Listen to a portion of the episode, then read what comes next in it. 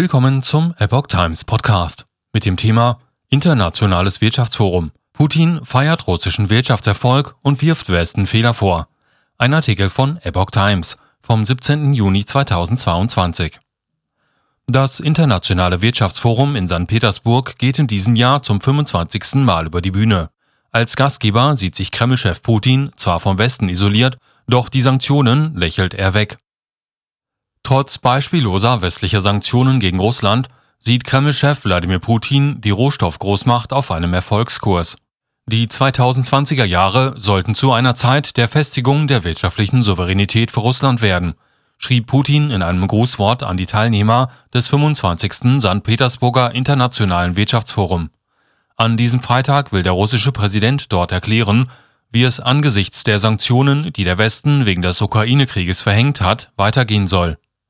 Das Jubiläumstreffen läuft in einer nicht einfachen Zeit für die Weltgemeinschaft, meinte Putin. Der Westen sieht den 69-Jährigen verantwortlich für zahlreiche Krisen sowie die hohen Preise für Energie und Lebensmittel. Putin beschuldigt den Westen. Der Kreml-Chef wies das zurück.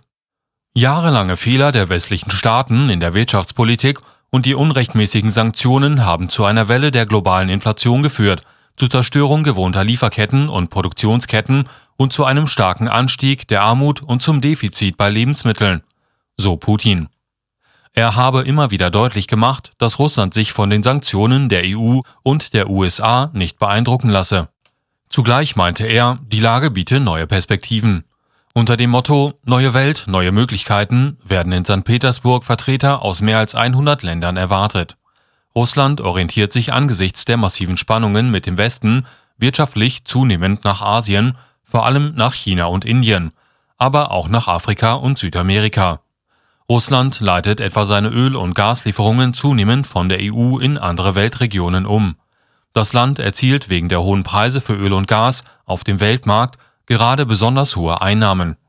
Auch die nationale Währung hat sich nach dem Werteverlust gegenüber dem Dollar und Euro zu Beginn des Krieges vor fast vier Monaten nun deutlich erholt.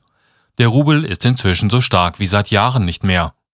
Westliche Konzerne verlassen Russland. Wegen der Sanktionen hatten sich zahlreiche westliche Firmen, darunter deutsche Unternehmen, aus Russland verabschiedet. Putin erklärte dazu, dass andere Unternehmen die Lücken füllten. So wurden etwa nach dem Abschied der US-Kette McDonald's gerade in den Filialen neue Burger-Restaurants unter dem Namen Vkusno i Tochka, zu Deutsch köstlich und Punkt eröffnet. In Moskau bilden sich bereits seit Tagen Schlangen an den Lokalen. Die Organisatoren des Wirtschaftsforums sprechen von Teilnehmern aus 115 Ländern in diesem Jahr. Im Rekordjahr 2020 waren es demnach 19.000 Teilnehmer aus 145 Staaten. Eine Teilnehmerzahl wurde diesmal nicht genannt. Unternehmer haben in diesem Jahr die Möglichkeit, anonym an dem Forum teilzunehmen, um nicht im Zuge der Sanktionspolitik des Westens mit Strafen belegt zu werden. Medien zufolge sind auch Teilnehmer aus Frankreich, Italien, Kanada und den USA angemeldet.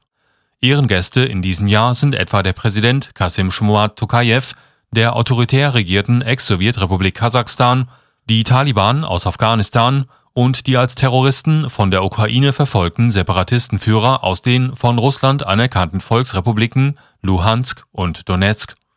Ägyptens Präsident Abdel Fattah al-Sisi soll per Video zugeschaltet werden. Treffen wird sich Putin auch mit russischen Medienvertretern, darunter mit Kriegsreportern